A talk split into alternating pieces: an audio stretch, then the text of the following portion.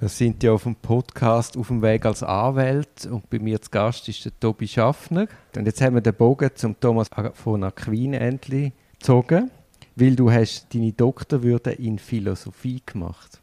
Ja, genau. Und also wir haben sie ja auch doppelt gemacht, weil also du kannst dir jetzt vorstellen, also ich bin so völlig desorientiert nach dem LLM und habe dann das Doktorat machen und bin immer noch auf der Suche nach einer Orientierung. Orientierung für was? Ähm, ja, nach, nach dem Zweck vom Recht vielleicht und dem Sinn vom Leben. So ein bisschen die zwei, glaube ich. Und wie das alles zusammenpasst zu wer ich bin. Und dann bist du zurück auf Cambridge und du hast schon gewusst, in welche Richtung das soll gehen? Oder ist das an dich herangetragen worden? Nein, ich, also ich habe eigentlich angefangen, ich, also mich beworben, dass ich ein Doktorat mache zur Völkerrechtsgeschichte und äh, primär zum Hugo Grotius. Mhm. Und äh, das habe ich dann schon verfolgt, aber nicht mehr in Richtung Völkerrecht, sondern irgendwann in diesen vielen Jahren Doktorieren ist es dann vom Völkerrecht mehr auf einfach ein staatliches System und das staatliche, innerstaatliche Recht driftet. Also, so wie ich verstanden habe, geht es ums Gemeinswohl. Ja, genau. aber, aber warum hättest du denn das in der Philosophie gemacht und nicht im Jus? Ah, nein, also an der Fakultät bin ich gewesen, an der Jus-Fakultät. Ah, es ist Rechtsphilosophie. Ja, ja. Ah, jetzt verstehe an ich. Also an der Rechtsfakultät und das heißt halt PhD, also irgendwie Philosophie, äh, die Latiner werden jetzt lachen, Doktoris oder so etwas. Mhm. Ähm, also irgend so etwas. Also auf jeden Fall. Aha, ich habe gemeint, du, ich habe mich dann eben gefragt, wie, wie, kann man, wie macht man Use, LLM in Use und nachher macht man den Doktor in Philosophie. Aber ah, jetzt, jetzt ist alles klar. Ist ja, recht. muss vielleicht noch sagen, also meine Doktoratsbetreuer sind auch mehr Philosophen als Juristen, wenn die mal vor vielen Jahren beide ähm, ähm, Use studiert haben. Also die haben schon Use studiert, aber die, die haben sich dann halt auch in Philosophie äh, weiter bildet. Also du hast dich dann auf die Suche gemacht nach einem Ausgangspunkt von praktischer Philosophie. Hast ja. du den Ausgangspunkt gefunden? du spielst auf meine Doktorarbeit an. Ja, ich glaube schon. Also, ähm, also muss vielleicht dazu die Einleitung von meinem Doktorat nehmen. Also der Ausgangspunkt vom, vom Doktor ist ähm, Gesundheit. Der Doktor will seine Patienten gesund machen. Und die Gesundheit ist für den Doktor etwas Vorgängiges. Also der Doktor wählt nicht Gesundheit aus und macht den Patienten gesund, sondern Gesundheit existiert als ein Ziel für ihn, als ein Zweck. Und der kranke Patient kommt zu ihm und will gerne gesund werden. Und der Doktor und sein Patient, die haben eben das gleiche Ziel vor Augen, dass er wieder gesund wird. Und natürlich alle Angehörigen von dem Patienten auch. Und jetzt äh, Analogie, ähm, das gleiche gibt es dann einen Ausgangspunkt, einen Zweck, wo für, sagen wir, Staatsmänner und Frauen, für Richterinnen und Richter, für Anwälte äh, und für äh, normale Bürger gibt es da auch äh, einen Zweck, wo die alle verfolgen miteinander, wo sie gemeinsam haben, für den sie in einem Staat zusammenkommen.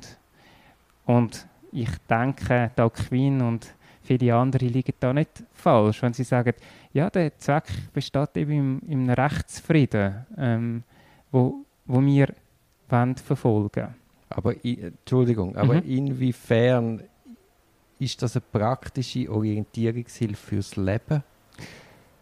Ja, für uns, für uns Anwälte sowieso. Aber also im, im Allgemeinen ist es mehr die Voraussetzung, dass wir das, was so ein wirklich Liebe ist im Leben, können sorgenfrei verfolgen, dass wir äh, in einer friedlichen Gesellschaft leben.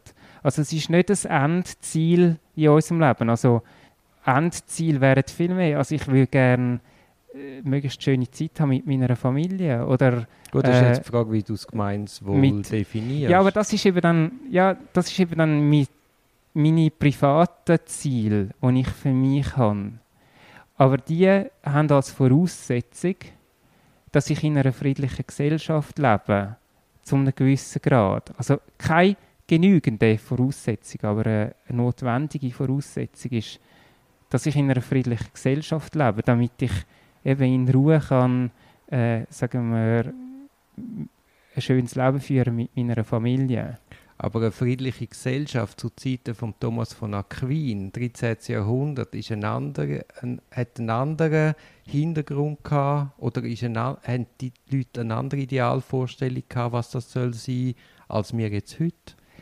Ja, aber nicht so radikal anders, dass es nicht möglich wäre für uns heute Erkenntnis daraus zu gewinnen, aus dieser Vorstellung. Und jetzt müssen wir vielleicht ein bisschen konkreter werden. Also eine ganz wesentliche äh, ähm, Voraussetzung, die muss geben sein, damit eine friedliche Gesellschaft entsteht, ist, dass das Strafrecht eingehalten wird. Und also das Mordverbot und das Verbot von Diebstahl und die, also das Kernstrafrecht hat sich ja ähm, nur an, an den Rändern verändert seit dem 13. Jahrhundert. Das ist damals in dieser Gesellschaft notwendig gewesen, dass die Leute das respektieren, weitgehend von sich aus und nicht, weil sie irgendwie Angst haben vor Strafen. Und das ist es heute immer noch. Also ich sage noch gern, das, das moderne Verfassungsrecht macht uns immer so denken, also eine Verfassung ist eigentlich nur also Grundrecht und nachher die Staatsorganisation. Aber das bessere Verständnis von der Verfassung orientiert sich nicht an diesen Urkunden, sondern rechnet das Strafrecht und das Zivilrecht mit rein, also das Haftpflichtrecht vor allem und das Vertragsrecht, mit rein in das, was eine Verfassung ist für einen Staat. Weil die Verfasstheit von einem Staat hängt von, den, äh, von der Einhaltung vom Strafrecht ab. Das ist das, was uns garantiert, dass wir in einem friedlichen Staat leben. Ist aber, wie gesagt, ist nie genügende Voraussetzung.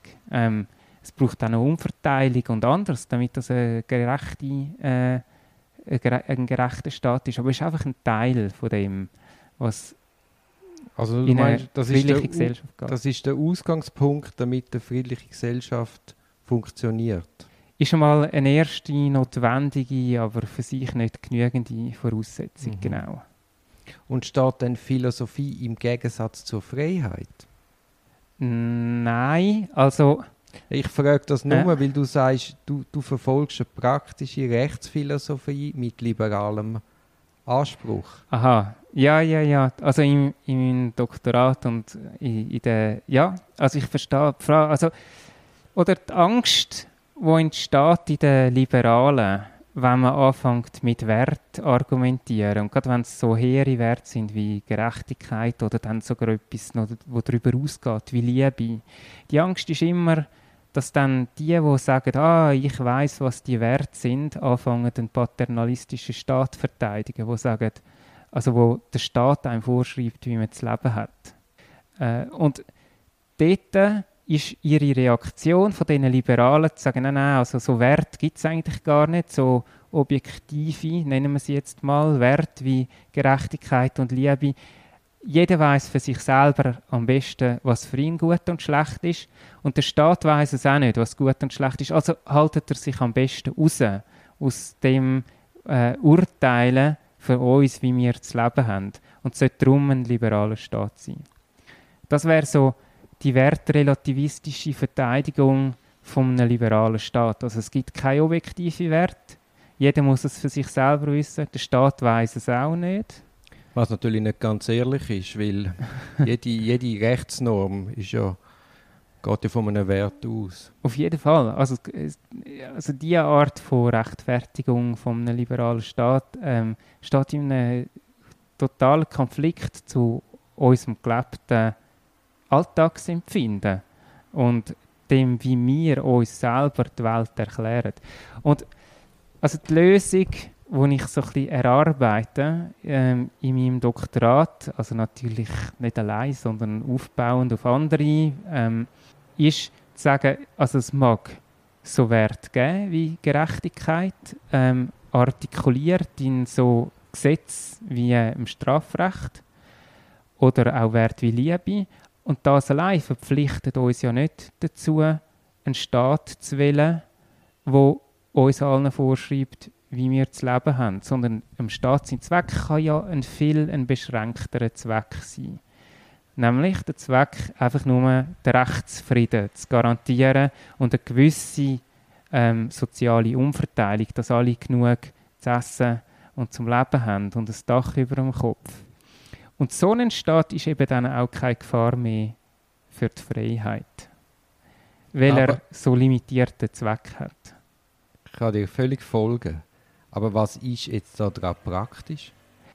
Ähm, die, wenn man dann einmal so weit ist, dass man sich hat können anfreunden mit dem Gedanken, dass das Recht so einen praktischen Zweck hat, wie eben einen Rechtsfrieden herzustellen, dann erkennt man auch, dass, dass wir eigentlich im, wir sind dann wieder wie ein Doktor, wo die Gesundheit erreichen. Der, der ist eben auch, das ist nicht theoretische Philosophie, das ist nicht ähm, irgendwie versuchen zu definieren, was Sein ist, ähm, sondern das ist ganz praktisch. Aber- Oder so in dem, also der Gegensatz ist praktische Philosophie und theoretische Philosophie. Ja, ja, ich sehe es schon, aber ich glaube, es verkennt, dass Menschen, die nach Macht streben, andere Zwecke haben. Und darum sehen die Gesetze anders aus als in einem Idealstaat, wie du jetzt skizzierst. Also völlig einverstanden. Die Tatsache, dass es mir, also jetzt gehen wir zum Aquin, oder? Also der einzige und da, darum sind die Theologen noch spannend. Der einzige, der wirklich Wissen hat, darum was gerecht ist, ist Gott. Und wir Menschen, wir haben sehr limitierte Fähigkeiten äh, zu erkennen, auf jeden Fall ohne Hilfe von, von, von, von der Bibel oder von der Offenbarung haben wir sehr limitierte Möglichkeiten zu erkennen, was gut und was schlecht ist. Das ist alles approximativ. Und dann kommt noch unsere Willensschwäche dazu. Also manchmal wissen wir ja, was das Gute ist, aber wir sind trotzdem nicht genug stark, nicht genug willens, das zu machen oder ähm, stets zu machen, sondern wir, wir verfehlen es. Und dann gibt es noch, oder innerhalb von der Gesellschaft gibt es natürlich für die Theologen dann noch verschiedene Gruppen. Also die sagen auch, es gibt Leute, denen ihr Ziel ist Macht. Und es gibt andere Leute, denen ihr Ziel ist, möglichst reich zu werden. Und Dritte, die äh, einfach wollen Vergnügen haben Und nur, und das ist jetzt ein bisschen arrogant, aber nur die Tugendhaften, die wollen eigentlich das gute Leben führen. Und die Tugendhaften, das sind dann eben die, die ähm, zum Beispiel einen Beitrag leisten, um vielleicht die Welt noch ein bisschen gerechter zu machen.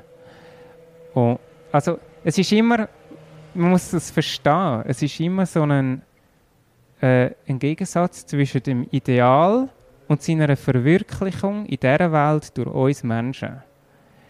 Und die Tatsache, dass wir das Ideal kennen, oder gewisse von uns einen Teil davon, und alle von uns immer nur einen Teil davon, das lange noch lange nicht, dass sich das Ideal auch verwirklichen in unseren gegebenen Gesetz im positiven Recht. Ich frage mich, ob, wie soll ich es formulieren, oder mein Vorbehalt ist ein bisschen, ob die, ob die philosophische Auseinandersetzung nicht ein Problem krankt, das nicht von einem realen Menschenbild ausgeht. Und man kann ja noch so einen idealen Staat, eine ideale Regelung versuchen zu aufschlüsseln. Wenn er nicht für den Mensch gemacht ist, wird er nicht funktionieren.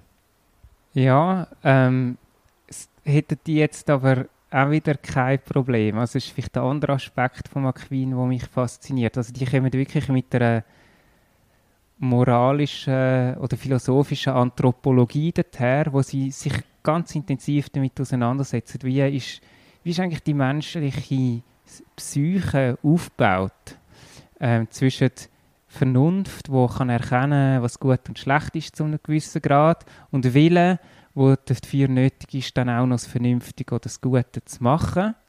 Und dort äh, nachher eine Tugendlehre daran anknüpft, wo besagt, dass du durch konstante Übung musst du anfangen, deinen Charakter so formen, dass du bleibend und ohne Effort ähm, anfängst, das zu tun, was für deinen Nächsten gut ist, aber auch für dich selber. Ich bin ganz bei dir auf der Basis vom Einzelnen. mhm. Aber gesellschaftlich gesehen funktionieren die Menschen doch anders. Äh, Also wie meinst du jetzt? Ich gestehe jedem einzelnen Menschen zu, tun, zu, dass er wahrscheinlich das Beste will für sein nächstes Umfeld.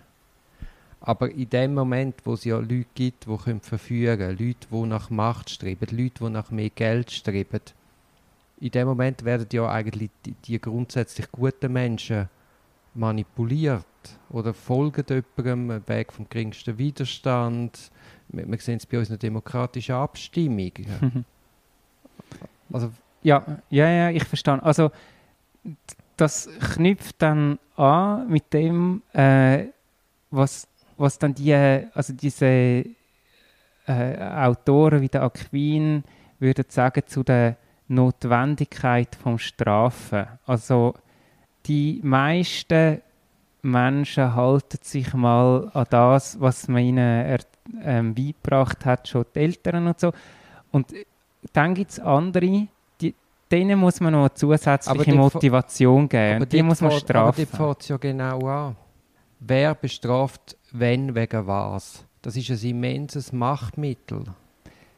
Völlig einverstanden. Ähm, jetzt, äh, das ist eben dann, wo diese Zweckausrichtung wieder relevant wird. Also Mord bestrafen wir. Na gut, weil, ja, aber einfach, so, la, lass mich nur schnell ein simples Beispiel nehmen. Also Mord bestrafen wir wegen dem Vergehen am Töteten, aber auch wegen der immensen Unsicherheit, die entsteht für, sagen wir, die Nachbarn. Also stell dir mal vor, in deiner Wohnung wird... Ja, für die Gesellschaft äh, sich. In, in, in der Nachbar, sagen wir, ein Stock oben dir wird jemand ermordet und du weißt nicht, was, was der Hintergrund war, dann schlafst du mal ein paar Nächte nicht mehr so gut. Und dann für die Gesellschaft als Ganze auch noch. Also wenn natürlich ein, äh, die meisten Morde passieren ja äh, entweder an Frauen, äh, im Zusammenhang mit Beziehungen oder wahrscheinlich Männer ist es wahrscheinlich irgendwie ein Drogendelikt oder so. Ähm, also man muss sich nicht direkt äh, so große Sorgen machen äh, wegen Mord. Aber also die Frage ist, was muss man alles verbieten, damit wir einen Rechtsfrieden haben? Und dann gibt es mal ein paar Kernstraftatbestände, äh, da ist es äh, da ist es relativ klar und die gibt es schon lange dort ist die ganz schwierige Frage weniger verbieten und bestrafen, sondern wie bestrafen. Also was ist die angemessene Reaktion, so dass einem Rechtsfrieden wirklich dient ist und unter einem, einem, einem gerechten Staat. Äh, und dann, ich weiß nicht, was ein gutes Beispiel ist, von, also Strafnormen, die aufgestellt worden sind, wo äh, Konkubinatsverbot. Mhm. Äh, Homosexualität. Äh, ja, also dort muss man vielleicht vorausschicken, also du, du, denkst jetzt wahrscheinlich auch wieder an Thomas von Aquin. Also dort muss man erstens mal vorausschicken, dass erstaunlicherweise die Moraltheologen ganz einen klaren Unterschied machen zwischen dem Staat und der Kirche. Also der Staat, der ist da, für einen Rechtsfrieden herzustellen. Und dem seine Strafkompetenz geht niemals so weit wie der Kille. Ihr Ziel, weil der Kille ihr Ziel ist unser Seelenheil. Mhm. Die Kille will, dass wir, ähm, da, da, dass wir nicht nur ähm, anständige Bürger sind, sondern gute Christen. Und die muss mehr intervenieren in unserem Leben. Und darum sind eben, darum sind eben die Theologen interessanterweise so ein bisschen Proto-Liberale, also frühe Liberale, weil sie wollen einen Staat, der gar nicht so weit geht mit ihrer, also der Zweck vom Staat, der, der ist limitierter für Theologen.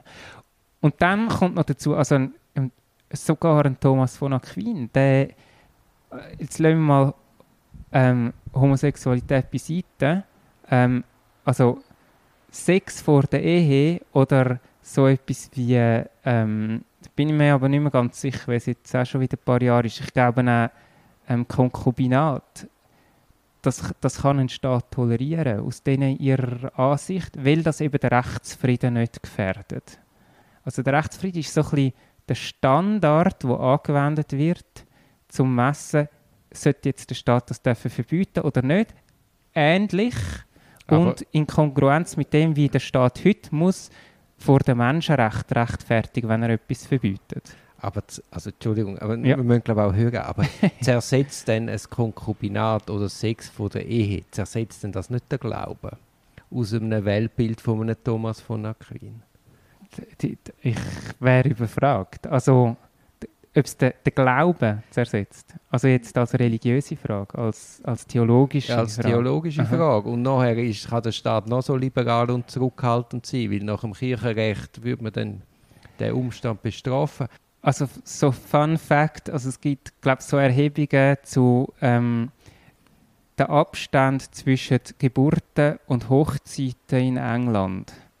Und aus denen kann man, also historisch, und aus denen kann man ablesen, wie, ich weiß jetzt nicht mehr in welchem Jahrhundert, irgendwie im 17. Jahrhundert, wie viel vorehelichen Sex es muss gegeben haben. Aha, ja, spannend. Die Frau dann gemerkt hat, oh, ich bin schwanger, Ah, und dann hat man geheiratet. Ja. Und ich meine, wir reden da ja von Gesellschaften, wo es immens wichtig ist, dass die Kinder dann eingebunden werden in Ja. eine Familie, wo zwei da sind, wo sie versorgt, weil es gibt keinen Sozialstaat, der dann für die schaut. Natürlich neben allen anderen moralischen Vorstellungen, die mit dem verknüpft ist sind. Ja, wahnsinnig viel. Ich kann den Prozentsatz Ah, nicht sagen, ja. aber wirklich völlig verblüffend. Ähm, also, da, da, also Sex vor der Ehe hat es definitiv immer schon gegeben. Ja, aber dann, also, nein, wenn wir wirklich hören, aber dann sind wir doch wieder eben bei dem Problem, dass, dass, dass man so hehre rechtsphilosophische Konstrukte hat, wo aber nicht wirklich den Mensch als, als Mensch in Rechnung stellen. Ich glaube, die, also die Probleme hat vor allem Kille, wenn sie will für Seelenheil sorgen. Ich glaube, dass der Standard Rechtsfrieden, wenn man den anwendet, zum Entscheiden, ist das jetzt wirklich notwendig oder nicht, dass der noch was hergibt. Aber ich meine, wir sind beide Praktiker. Wir wissen, wie irgendwie äh, es irgendwelche Verbotsnormen gibt im Verwaltungsstrafrecht oder so, wo ähm, ja, also die Herleitung, wie das mit dem Rechtsfrieden verknüpft ist, wird dann wirklich ziemlich schwierig. Ähm, und ja, vielleicht müssen wir dann da langsam mal ein bisschen als Deregulieren denken oder das Entstrafen. Also man hört, warum du mit deiner Diss einen Preis gewonnen hast. Der York Prize. Ja, Ist das ein angesehener Preis? nein, das ist ein uni-interner Preis. aber das du jetzt wahrscheinlich einfach aus Bescheidenheit. ähm, also es ist eigentlich äh, einfach meinem Doktorvater zu verdanken. Er hat gesagt, du, hast dich für das beworben? Weil da muss man sich bewerben. Aha, muss man sich bewerben. Und dann habe ich gesagt, ah, gibt es da einen Preis?